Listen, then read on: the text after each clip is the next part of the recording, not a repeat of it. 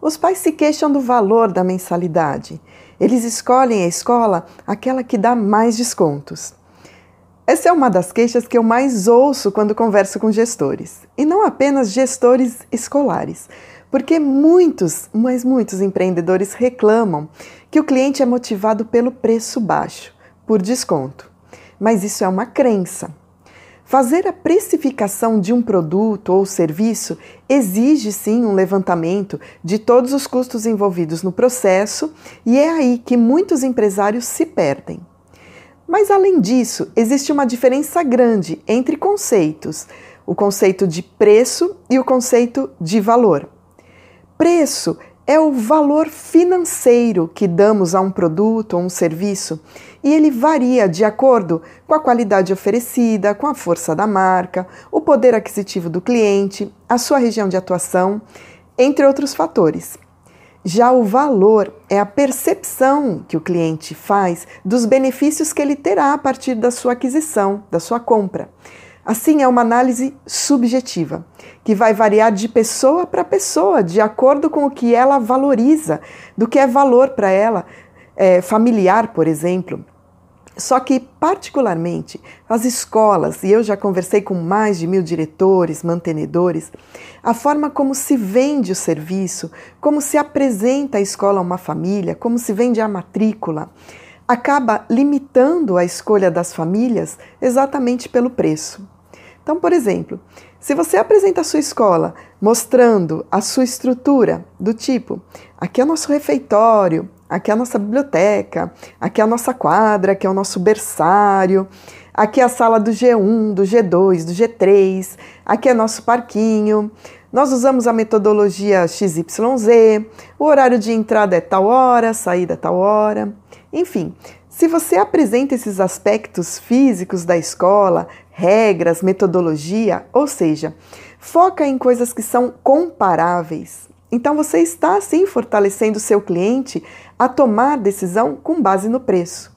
Ele vai comparar com a sua concorrência e ele vai eleger o melhor custo-benefício de acordo com a comparação de estrutura, a metodologia, as regras.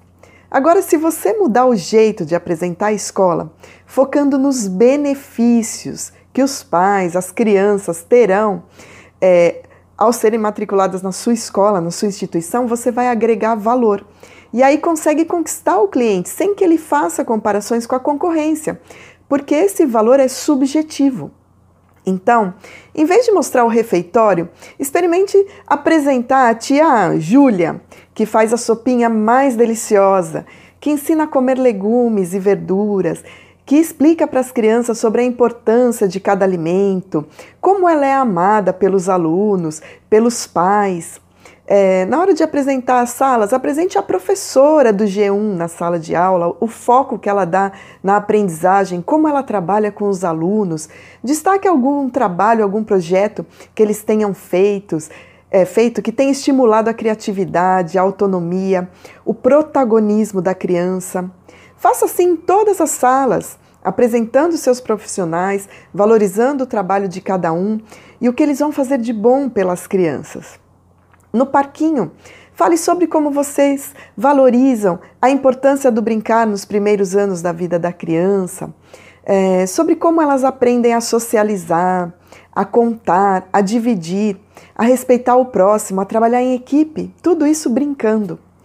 É, se vocês estimulam o contato com a natureza, então Peça aos pais para tirarem os sapatos durante esse tour pela escola, a pisar na grama, a sentir uma árvore, sentar no chão.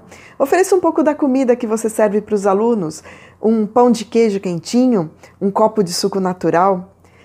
Essa é a experiência do cliente. Enfim, eu visito cada escola maravilhosa que tem uma proposta de ensino incrível, mas que não consegue cobrar o valor justo ou atrair mais alunos porque ainda apresenta a escola como todo mundo faz apresenta a estrutura. Então, experimente criar um roteiro novo de apresentação, destacando todo o valor que a sua escola oferece, os benefícios, todo o amor oferecido pela sua equipe, o acolhimento, o gostinho da infância. Você só tem uma chance de apresentar a sua escola. Então, você tem que acertar nesse momento.